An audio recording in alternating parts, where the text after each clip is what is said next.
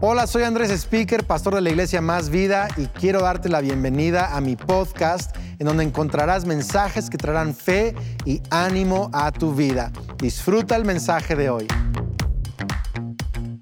Queremos dar la bienvenida a todos los campus Más Vida, a cada persona conectada también en cualquier parte del mundo. Bienvenidos el día de hoy. Lucas capítulo 10, verso 29. Antes de leerlo, muchos ya han leído, incluso conocen esta historia y quizá dices, ya escuché una prédica de eso, pero quiero animarte eh, a, prestar atención porque vamos a tratar de ponerlo en el contexto de salud mental, ¿ok? Lucas 10, 29. Hoy es la última parte de la serie Sanamente.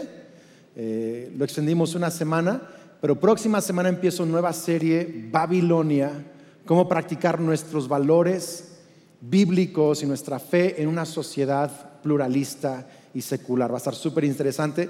Ok, Lucas 10, 29. Pero él quería justificarse.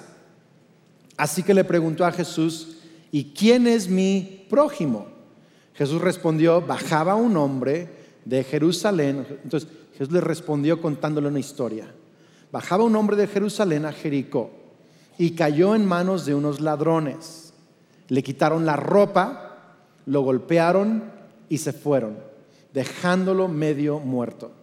Resulta que viajaba por el mismo camino un sacerdote quien al verlo se desvió y se siguió de largo. Así también llegó a aquel lugar un levita y al verlo se desvió y se siguió de largo. Pero un samaritano que iba de viaje llegó a donde estaba el hombre y viéndolo se compadeció de él. Se acercó, le curó las heridas con vino y con aceite y se las vendó.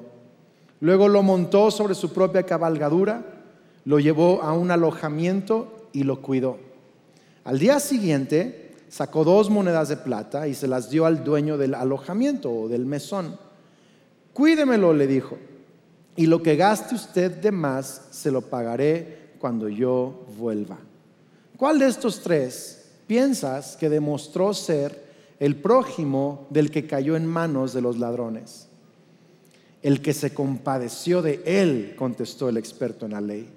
Anda entonces y haz tú lo mismo, concluyó Jesús.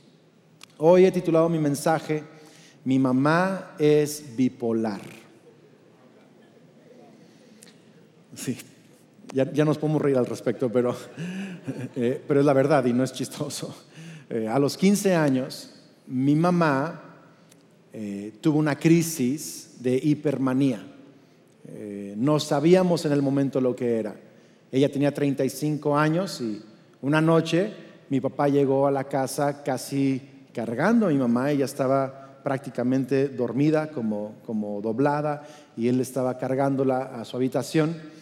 Y después mi papá nos comentó que esa noche mi mamá estaba en casa de unos amigos y se le disparó eh, una hipermanía.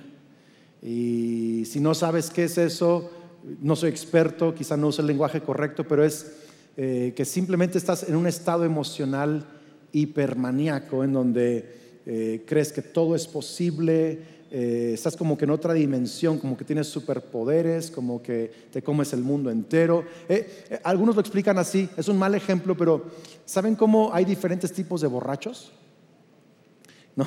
Algunos se vuelven violentos, otros se gastan todo su dinero, invitan a todo el bar, otros este, van y, y no se hacen se meten con otra gente, otros son muy amorosos, otros... Ok, hipermanía es igual, es como que estar en una intoxicación, casi como droga, que te hace sentir que todo es posible y, y no tienes inhibiciones, no tienes inhibiciones. Y hay gente que dura días en eso, hasta meses en eso, y causa mucha dificultad a ellos mismos y a la gente que los rodea. ¿sí? Es muy complicado esta enfermedad. Entonces, cuando ella tuvo ese episodio, eh, yo tenía 15 años, ella 35, ahora mi mamá tiene 66 años, ya lleva eh, 31 años con esto. Ah, ella tuvo una como regresión y empezó a actuar como una adolescente, como una niña. Y tuvo un episodio hipermaníaco. Entonces tuvieron que sedarla fuertemente. Mi papá la llevó a casa Y literal estuvo dormida como por tres días, me acuerdo perfecto de eso. Y solo se paraba al baño, le llevábamos algo de comida, y, pero estuvo dormida tres días y, pudo recuperar un poquito su cordura. Entonces fue todo un proceso de diagnosticarla y orar y buscar expertos y buscar ayuda. Eh, hacíamos todo lo que sabíamos, ¿no? O sea, orábamos, algunos reprendían demonios, pero cuando, cuando es enfermedad mental no, no son demonios. O sea, hay, cosas que parecen demonios, pero no son demonios en muchos casos. Entonces, pero hicimos de todo. Oramos, reprendimos, buscamos ayuda, fuimos con expertos, eh, psiquiatras, psicólogos y por fin la diagnosticaron con bipolaridad. Y bipolaridad es estos extremos, eh, son como crisis de extremos emocionales. Es lo mejor que puedo hacer para explicarlo. No conozco la terminología correcta, pero todos tenemos como temporadas de ánimo y desánimo. ¿Cierto eso o no? Entonces es normal, es parte del peregrinaje humano. ¿sí? Tenemos más fuerzas algunas temporadas, menos fuerzas. Pero una persona con bipolaridad tiene esas curvas muy acentuadas. Entonces es como que hipermanía ahí. De nuevo, es un descontrol. Pierdes eh, eh, tus inhibiciones, tus límites, haces cosas que en lo normal no harías. Es, es una cosa increíble. Y luego tienen unas caídas estrepitosas, o sea, un profundo eh, una profunda depresión, donde se quieren morir, y, no y también eso los inhabilita, es algo que te inhabilita. ¿sí? Entonces, mi mamá pasó esta temporada, gracias a Dios mi mamá ha sido una paciente que ha cooperado, tanto con mi papá, con los doctores, con la ayuda, y mi mamá eh, vive mucho mejor que muchos bipolares. Ella tiene una vida eh, en lo que cabe, eh, con todas sus limitaciones, normal. Es una persona que es muy agradable hablar con ella, escucharla, estar con ella. Es, increíble. ¿Por qué? Porque hubo un equipo de personas que la ayudaron y ella se dejó ayudar. Y es lo que quiero decirte, es que a veces la sanidad requiere un equipo. Un equipo. Sabes, mi papá, desde que yo tengo 15 años, mi papá prepara el desayuno en casa. Nos hace el lunch para la escuela. Mi hermano, eh, mi hermano Benji tenía seis años, mi hermana Melissa 13 y yo 15. Mi papá nos preparaba el desayuno. Todavía me acuerdo, nos hacíamos licuados de plátano con chocomilk espectaculares. Nadie hace licuados de plátano con chocomilk como mi papá. Increíble. Y se empezó a hacer cargo de otras cosas, y el, y súper y cosas, y cosas que mi mamá hacía, y la casa, y hubo, eh, amigos y familia y vecinos, eh, vecinas que apoyaban, traían alimentos a la casa. Eh, en fin, fue todo un equipo de gente, médicos, iglesia, amistades, familia, todos hicimos equipo. ¿Por qué? Porque cuando alguien ha sido golpeado por el ladrón de nuestra alma, Cuando alguien ha sido golpeado en su mente, lo incapacita como este hombre en, este, en esta historia y lo deja incapaz de hacer ciertas cosas. La salud mental, la enfermedad mental es tan complicada. Y mi mamá no podía hacer cosas normales, simplemente no podía. Y un equipo la ayudó. ¿Sí sabes lo que estoy diciendo? Y la historia que Jesús cuenta habla de esto. Porque unos ladrones golpearon a un hombre y lo dejaron medio muerto en el camino. No podía ayudarse al mismo. Y pasó por ahí, Jesús le, dice, pasó por ahí un sacerdote, alguien experto en Dios y la Biblia y, la, eh, la relación entre Dios y el hombre, alguien experto en estas cosas. Pasó por ahí, sabía mucho de la Biblia, pero no tuvo compasión de ese hombre. Se fue de largo. Otro experto en la iglesia, un levita, que eran los que limpiaban el templo y hacían actividades como dirigir la alabanza o tocar la música, o era como un rol más administrativo en la iglesia. Este que era experto en iglesia pasó por allí y no tuvo compasión. Pero un samaritano, un samaritano, un hombre que no era experto en el cristianismo, no sabía mucho de la Biblia. Es más, para los judíos, un samaritano, que eran personas de Samaria, eran considerados como la escoria de la sociedad, casi subhumanos, casi animales. No se merecían el amor de Dios, ni siquiera razonaban correctamente según ellos. Pero este samaritano, que era alguien rechazado por los judíos, que por cierto era alguien que le estaba preguntando a Jesús, un experto en la ley le estaba preguntando, un estudioso de la Biblia le estaba preguntando, ¿qué es el prójimo? ¿Qué es el amor al prójimo? En esas preguntas, Jesús dice, un samaritano que no sabía de la Biblia, que no sabía del templo, que no sabía de las cosas de la iglesia, tuvo compasión.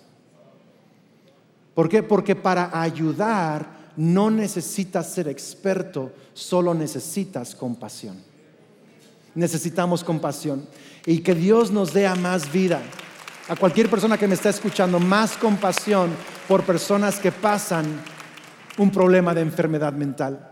Pero sabes, eh, eh, quiero hablar un momento de los dos lados, tanto del que está pasando un momento difícil en su salud mental, como el que tiene amigos o familiar o un esposo o un hijo o un amigo que está en medio de una temporada de enfermedad mental.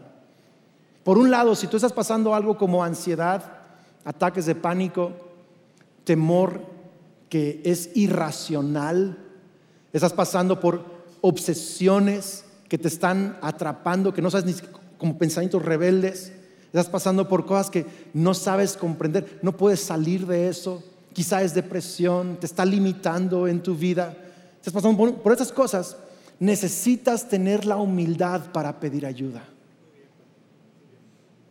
Le digo a este lado de la iglesia, le voy a decir. Necesitas la humildad para pedir ayuda. Porque la verdad es que muchos de nosotros pensamos, yo puedo curarme, yo lo hago. Nada más le voy a echar más ganas. Pero sabes que hay cosas que no puedes arreglar por ti mismo. Simplemente hay cosas que no. Por ejemplo, el otro día terminé mi rutina de ejercicio y me estaba rasurando frente al espejo y me noté una bolita en el ombligo. ¿qué será eso? Y me apachurré y se metía y se salía.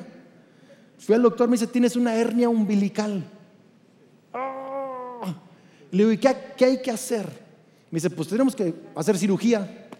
No hay de otra. ¿A cuántos les encantan las cirugías? ¿Qué? Claro que no, a nadie le gusta. Pero yo agradezco que hay médicos, que hay doctores, que pueden hacer cirugías y que pueden hacer lo que aún no me gusta, pero necesito, que yo no puedo hacer por mí mismo para sanarme. ¿Me está siguiendo alguien acá? Entonces hay cosas en tu vida, hay cosas en, la, salud mental, ¿sí? Que no podemos arreglar por nosotros mismos, que necesitamos ayuda. ¿Ok? Por un lado, quiero animarnos a tener esa humildad. Pero por otro lado, si, si tenemos un familiar, un amigo, un hijo, un papá, un amigo que, está pasando por esto, necesitamos compasión. Porque sabes qué es interesante? Tenemos compasión de ciertas personas, pero cuando se trata de enfermedad mental, nos cuesta mucho trabajo tener compasión. No sé por qué, bueno, más o menos. Mi mamá, por ejemplo, cuando yo era más joven y aún ya después de casado, tengo que admitirlo, ya adulto, a mí me costaba mucho trabajo tenerle compasión a mi mamá. Mucho trabajo. Yo decía cosas como, papá, es que mi mamá nada más tiene que agarrar la onda. ¿Por qué no agarra la onda? ¿Alguien no sabe esa frase antes o no? O sea, nomás tiene que pensar positivo. Hola. Nomás tiene que tener fe. Dile que tenga fe, que recite este versículo. Y mi papá me decía, Andrés, no es así, no es así. A ver, alguien que está en el hospital, que está con COVID en el hospital, en cuidados intensivos, ¿qué vas a decir? Que nomás piense positivo. Que agarre la onda. No, tiene una afectación en su cuerpo, tiene un virus. Alguien que tiene un problema en su corazón, que tiene un problema en su organismo, en uno de sus riñones. No le ay, nomás que agarre la onda. No, es algo que necesita atención médica. ¿Por qué? Porque es algo biológico, algo químico. ¿Tiene sentido esto? Entonces, el cerebro también mi papá me decía, el cerebro es un órgano y hay cerebros que no tienen la capacidad de balancearse con los químicos correctos y necesita ayuda. Andrés, no es de que agarre la onda, tenle compasión a tu mamá, tú agarra la onda.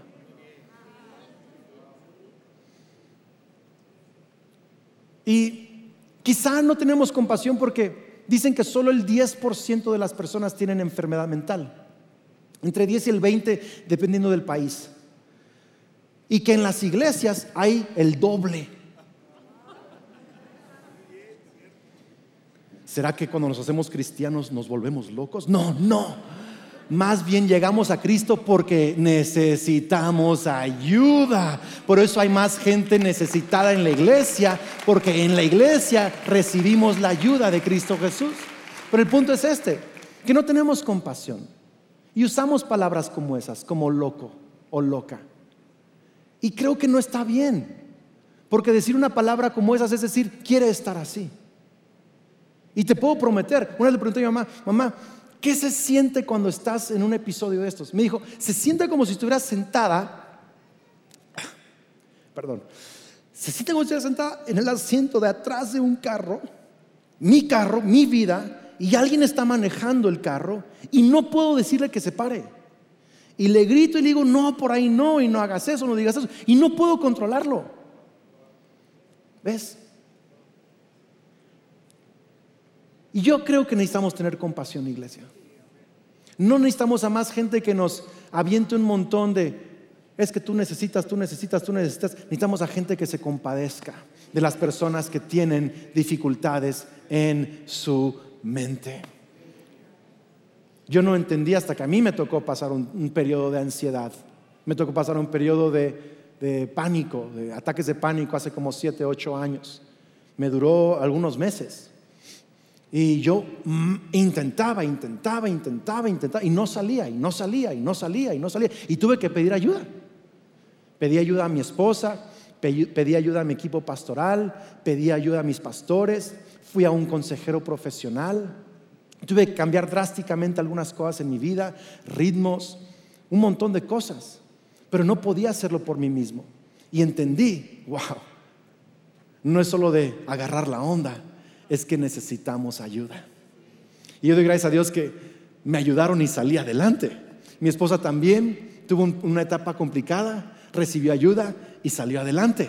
Ya para mí han sido seis años en donde tengo una vida mucho ya normal. No he tenido ni un ataque de pánico más desde aquel entonces. No he padecido ese nivel de ansiedad una vez más. Pero sabes, hay gente que sí entra y sale de eso, entra y sale de eso. Y necesitamos la compasión de Cristo para ayudar a las personas. Amén. Alguien decir amén a eso. Y sabes, quizá no tengo la solución, pero puedo tener compasión. Quizá no tengo la solución, pero sí puedo tener compasión. Me encanta eso. Y hay tres cosas que este hombre samaritano, que este moreliano, chilango, jalisciense, queretano, toluqueño, leonense, venezolano, tejano, Moreliano. Hay tres cosas que este hombre samaritano hizo que nosotros podemos hacer. Número uno, hacemos lo que podemos. Este hombre dice que tomó vino y aceite y le vendó sus heridas. O sea, con lo que traía. Usó lo que traía para ayudarlo. Hizo lo que pudo. Y quiero animarnos el día de hoy. Proverbios dice Proverbios 3:28. Si puedes ayudar a tu prójimo hoy, no le digas vuelve mañana y entonces te ayudaré. Hay otra parte eh, en la Biblia, en, Santiago, dice, si pudiendo ayudar a tu hermano no lo ayudas, te es pecado. Qué fuerte, te es pecado. Si quiero animarnos a ayudarnos, haz lo que puedas. En mi caso con mi esposa y ella conmigo, como no, no tenemos la solución, o sea, yo no sé cómo arreglar la ansiedad, ella no sabía cómo arreglar mi problema en mi, temporada. Gracias a Dios no nos tocó al mismo tiempo, Kelly. Imagínate, estaríamos fritos los dos, ¿verdad? pero me, tocó a mí un tiempo y luego a ella un tiempo. Pero no sabíamos, no teníamos la solución, pero ¿sabes qué sí hicimos? Nos dimos el tiempo para escucharnos. Y a veces es eso, nada más sentarte a escuchar a la otra persona. A veces Kelly se sentaba conmigo y yo le, me dice, cuéntame. Le digo, es que no sé cómo explicar. Dime, te escucho. Y ahí estaba yo a veces hablando horas. Ni yo sabía qué decía. ¿Te, pasa eso que, estás enojado y, no, y te haces pelotas tú mismo y te entiendes y te, te contestas, te preguntas otra vez, regresas? Te... y Kelly nomás me escuchaba, lloraba conmigo, me abrazaba, me escuchaba. A veces solo es eso. No es tratar de arreglar a la persona. ¿Ok? No es tratar de... Es, es simplemente hacer lo que puedes. Y muchas lo, lo, que puedes es solamente escucharlo. Escucharlo.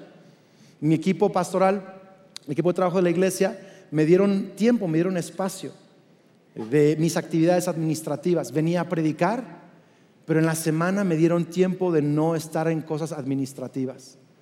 Entonces pude dedicar un poco más de tiempo a salir a la naturaleza, a orar, a meditar, a agarrar mis fuerzas, a cambiar algunos hábitos en mi vida. Me dieron espacio. Ellos no, tenían toda la solución, pero hicieron lo que pudieron.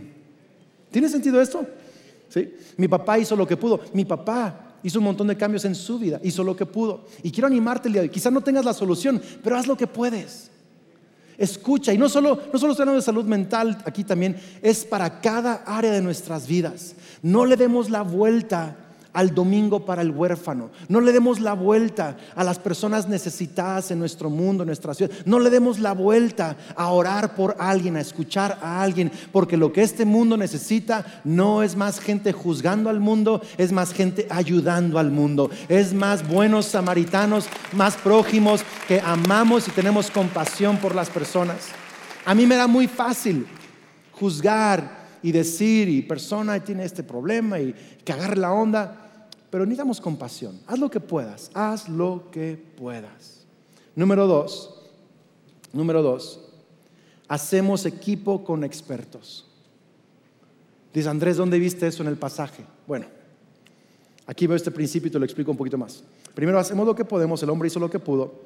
Segundo, cuando el hombre no podía seguir porque tenía otras obligaciones y quizá el hombre necesitaba cuidados que él ya no le podía dar, él hizo equipo con la persona del mesón.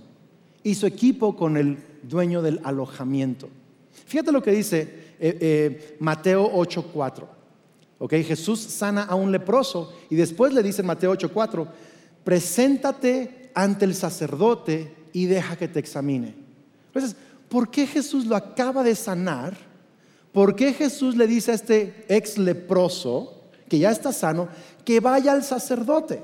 Pues si tú conoces un poquito la ley de ese tiempo, la ley judía de ese tiempo, los sacerdotes también cumplían una función de expedir cartas de salud a personas para que pudieran estar de vuelta en la sociedad. Por ejemplo, un leproso no podía estar en la ciudad tenía que estar fuera de la ciudad, no podía vivir con su familia, no podía trabajar, no podía estar pero para reintegrarse a la vida social tenía que ir al sacerdote para que el sacerdote comprobara que ya estaba sano y el sacerdote le expedía como un médico una carta de salud.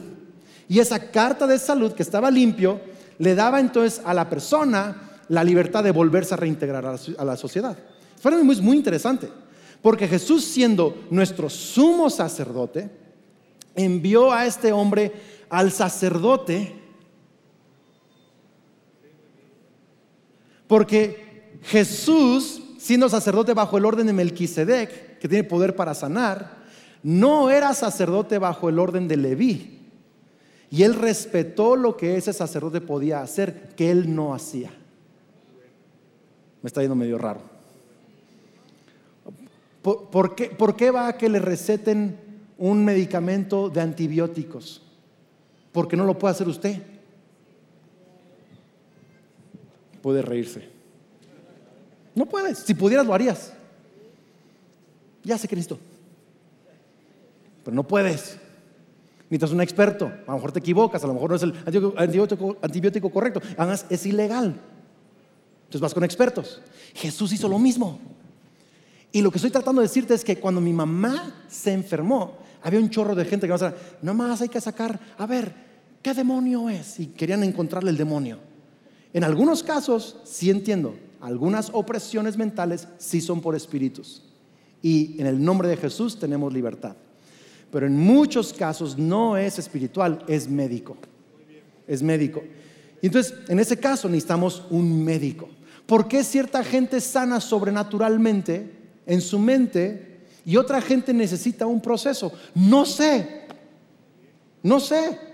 ¿Por qué es que Dios no me ha sanado mi hernia? No, creo que me va a sanar. Cada que hay oración por enfermos, yo digo, Señor, sana mi hernia en el nombre de Jesús. Pero si no me sana, Señor, dirígeme al doctor correcto, dame la humildad, guíalos a ellos. Tú eres mi sanador a través de ellos. Si es el proceso que tú quieres, es tu proceso. Está bien, pero Dios es mi sanador. ¿Tiene sentido eso? A veces, a veces Dios me sana sin doctores, a veces Dios me sana a través de doctores. Y hay veces que necesitamos entender eso y hacer equipo con los doctores. Es así de fácil. Y hay doctores que su especialidad es el cerebro. Así de fácil. Andrés, pero es que me tocó un psiquiatra o mi vecina me dijo que fue un psicólogo y no, hombre, no sabes. Ok, está bien, miren, hay gente saludable y tóxica en todas las profesiones. Hay pastores tóxicos y saludables. Hay empresarios tóxicos y saludables. Hay médicos, pero yo, yo, conozco a más médicos buenos, saludables, de buen corazón, profesionales, excelentes. Muchos están en esta iglesia.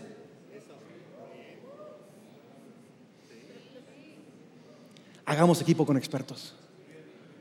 Me acuerdo que, Kelly me decía, Andrés, es que no sé cómo hacer y no puedo. Entonces, eh, hicimos equipo con un experto. Nos recomendaron a alguien increíble que atendió a Kelly. En mi caso, me recomendaron a, un, a tener un consejero increíble. ¿A Kelly le tocó usar medicamento? A mí no me tocó usar medicamento. Es igual, tuve que hacer otras cosas. Pero el punto es que hicimos equipo con expertos.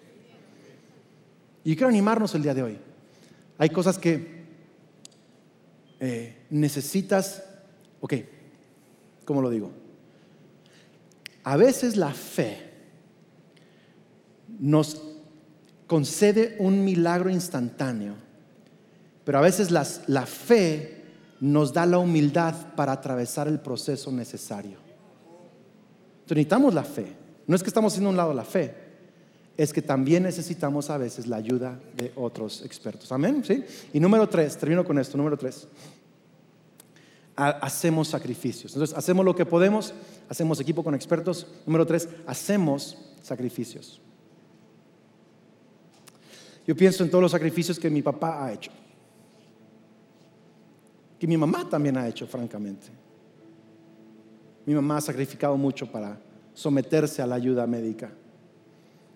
Que mi familia ha hecho, que la iglesia ha hecho. Mi papá, a los 51 años, jovenazo. Me gustaría escuchar más amenes, pero está bien. Jovenazo Yo digo eso porque cumplo 45 en diciembre y me siento entre 40 y 50. Así que ya está, estoy igual de cerca para 50 que 40. Entonces, para mí los de 50 apenas van empezando a vivir. Apenas están descubriendo la vida. No, jovenazo. Entonces, mi papá tenía 51 años, mi papá. Cuando decidió hacer la transición de liderazgo de la iglesia hacia Kelly y hacia mí. ¿Por qué? Porque no tenía la capacidad, no, él tiene mucha capacidad. Es más, mi papá estaba en un momento de auge en su ministerio. Tenía el favor, tenía la gracia, no tenía el tiempo.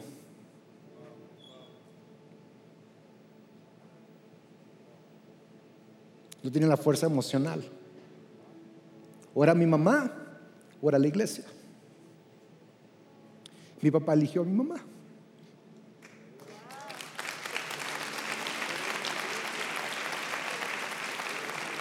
Es un sacrificio. Todos han hecho sacrificios. Tú has hecho sacrificios por, por, la gente que amas y Dios lo ve. Si viste una frase ahí que dice, y lo que gastes de más te lo pagaré cuando vuelva. Todos tus sacrificios, cuando Jesús vuelva, te los va a pagar. A lo mejor ahorita no ves las recompensas de tu sacrificio, de tu servicio, de tu paciencia, pero cuando Jesús vuelva, Él será tu recompensa y te va a dar la recompensa de cada sacrificio que tú has hecho por amar a las personas que te rodean. Él te lo va a pagar cuando vuelva. Te lo va a pagar cuando vuelva. La pregunta quizá es, ¿qué hacemos con gente que, con amigos, familiares, papás, hijos, conocidos que parece que no cooperan, no cooperan con, con la ayuda? no se dejan ayudar. Se les ha dado ciertos pasos, o sea, se les está ayudando, pero no se deja ayudar. ¿Qué haces con gente así? Que se vuelve más cínica, más violenta, se aísla más. ¿qué, ¿Qué pasa con gente así? Pues una cosa es tener compasión, otra es tener codependencia. No es lo mismo. No es lo mismo. La compasión usa la sabiduría. Y la sabiduría tiene límites. Por eso cuando Jesús, cuando Jesús le, eh, le, dice a la, mujer, a la mujer que cayó en adulterio, ¿se acuerdan de eso o no? Le dice, eres perdonada. Luego que le dice, vete y qué. ¿Qué le dice? ¿Y qué? No peques. Da un paso, da un paso, da un paso. En, en la Biblia vemos, el apóstol Pablo nos enseña, dice, el que antes robaba, que ahora trabaje y aporte. En otras palabras, Dios te perdona, Dios te trae libertad de tener que ser un ladrón, te, quiere ayudar, déjate ayudar. Da un paso en la dirección correcta. Pero hay gente que no lo hace, se vuelven más violentos, no cooperan con los doctores, se vuelven eh, eh, eh, cínicos, enojados, amargados, empiezan a maltratar a su familia porque necesitan ayuda pero no la reciben, entonces están actuando en esta manía o depresión o, en esquizofrenia o en otra cosa. Hay un montón de categorías que no sé el nombre de todos, pero están actuando bajo una influencia equivocada y están lastimando a la gente cerca. Es como, es un ejemplo muy feo, pero me, lo permite, ¿sí? Es como cuando, disculpe el ejemplo, pero vas al zoológico y hay ciertos letreros que dicen, no alimenten los animales. ¿no? Y lo ha pasado que llega un loco ahí y le quiere dar pan al chango y les brinca, ¿no? ¿Por qué? Porque hay una manera sabia de alimentar. A, las, personas, a los, a los que están. Ay, ya sabía que era un mal ejemplo, ¿para qué lo usé? Ah, no es buen ejemplo, pero el punto es este: que, que, que si vas a ayudar a. Escucha, si vas a ayudar a alguien, no lo hagas de una manera que a ti te vaya a destruir a veces necesitas poner un poco de distancia y ayudar de ciertas maneras. No, no pierdas la compasión, porque hay gente que dice, no, ese cuate nunca va a cambiar, perdiste la compasión. No, ya yo no, yo no voy a orar por él, yo no lo voy a ayudar, perdiste la compasión. Ayuda, ora, tengo, de una manera que establece límites y que anima a la persona a dar un paso. A veces que mi, suegra siempre cuenta la vez que eh, creo que fue su hermano que estaba mal y mi suegra le cerró la puerta de la casa, no lo dejó volver a entrar. Entonces lo seguía amando, lo seguía queriendo, pero como que hay un límite. Chao, y cambió. Entonces, o sea, son cosas así. Ok, me están viendo así, uy, ya sé qué hacer. No. Que Dios te dé sabiduría, pero, hay, pero el punto es este, ayuda con sabiduría, ten compasión con sabiduría. Que Dios te revela a ti eso que significa para tu caso y tu situación. No seas codependiente, ten compasión, ¿ok? Y termino con esto. Algunos dicen, Andrés, pero la verdad a mí me cuesta trabajo. Híjole, la verdad, yo soy como tú hace años. No, no puedo tener compasión de la gente que está pasando ansiedad, depresión, eh, alguna manía. Me cuesta trabajo tener compasión y me cuesta trabajo ayudarles porque no, no, tengo compasión de ellos. O a lo mejor no es hacia gente con enfermedad mental, a lo mejor te cuesta trabajo tener compasión de otro tipo de personas, no sé porque todo nos cuesta trabajo a veces la compasión. Pero te voy a decir qué es lo que me ha ayudado a mí. Entender que en esta historia Jesús no solo está hablando del samaritano, no solo está dando una parábola explicando quién es el prójimo y qué es la compasión. Jesús, creo yo, está hablando del mismo.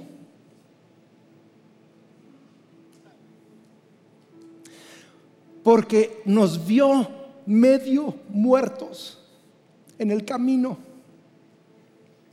Y la Biblia dice que Jesús murió por nosotros y curó nuestras heridas, no con vino, sino con su sangre.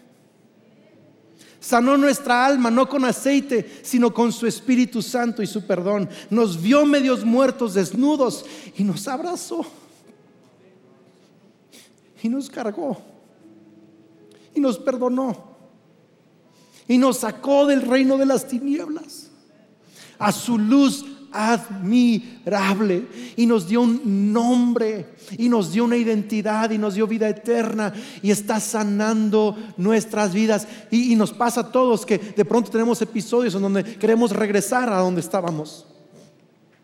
La Biblia enseña que a veces el perro vuelve a su vómito y a veces así somos los humanos. Regresamos otra vez a las malas actitudes, regresamos otra vez a las malas, pero ¿sabes qué? Jesucristo siempre nos sigue persiguiendo. Él me ha perdonado tantas veces, te ha perdonado a ti tantas veces, te ha tenido paciencia una y otra, una y otra, una y otra vez, año tras año, tras año, tras año, te ha seguido buscando, ha seguido avivando tu corazón. Cuando has querido tirar la toalla, Él ha estado allí una y otra vez, te ha sanado, te ha ayudado, te ha bendecido, te ha dado nuevas oportunidades. Cuando echaste todas las oportunidades a perder, Él te ha dado nuevas oportunidades, te ha dado claridad, sabiduría, entendimiento. Ese es nuestro Jesús y cuando tú recuerdas la compasión que has recibido, das compasión. Señor, ayúdanos. Gracias por tu palabra y ayúdanos. Ayúdanos. la verdad es que estamos necesitados en los dos grupos de personas. Hay un grupo de personas que están atravesando enfermedad mental y están medios muertos están incapacitados en algún área de su vida, están limitados. La ansiedad los ha limitado, la depresión los ha limitado, la obsesión los ha limitado, alguna fobia los ha limitado. Y hoy necesitamos tu sanidad sobrenatural también. Espíritu Santo, yo creo que hoy quieres sanar a gente sobrenaturalmente también. Así que toca mentes, toca cerebros, toca ese imbalance químico en el nombre de Jesús. Sana, trae paz mental. A donde hay tormentas emocionales, trae paz. A donde hay tormentas mentales, trae paz. A donde hay temores irracionales, trae paz. A donde hay ansiedad, trae paz. Y también, Señor, danos la humildad de reconocer cuando necesitamos ayuda. Danos la humildad, la gracia, la sabiduría de encontrar la ayuda correcta. Y Dios, los que somos esos samaritanos, esos prójimos, danos el corazón de Jesús, el prójimo. Jesús el Salvador. Danos tu corazón, Jesús. Ayúdanos a ser sabios en la ayuda que damos, a escuchar, a, a ser, a hacer equipo con expertos. Ayúdanos, Señor, a hacer sacrificios y a vivir en compasión. Te lo pedimos y declaramos el día de hoy un nuevo día para muchas familias, un nuevo día para la iglesia, un nuevo día porque hay gente que va a ayudar en lugar de criticar, ayudar en lugar de juzgar, ayudar en lugar de reprimir. Señor, gracias porque estás levantando tu iglesia en el nombre de Cristo Jesús. Amén. Gracias por ser parte de este podcast. Si este mensaje te gustó, lo puedes compartir con amigos, suscribirte al podcast y también quiero agradecer que consideres apoyar este podcast yendo a másvida.org y donando en línea para que sigamos compartiendo mensajes de fe. Dios te bendiga.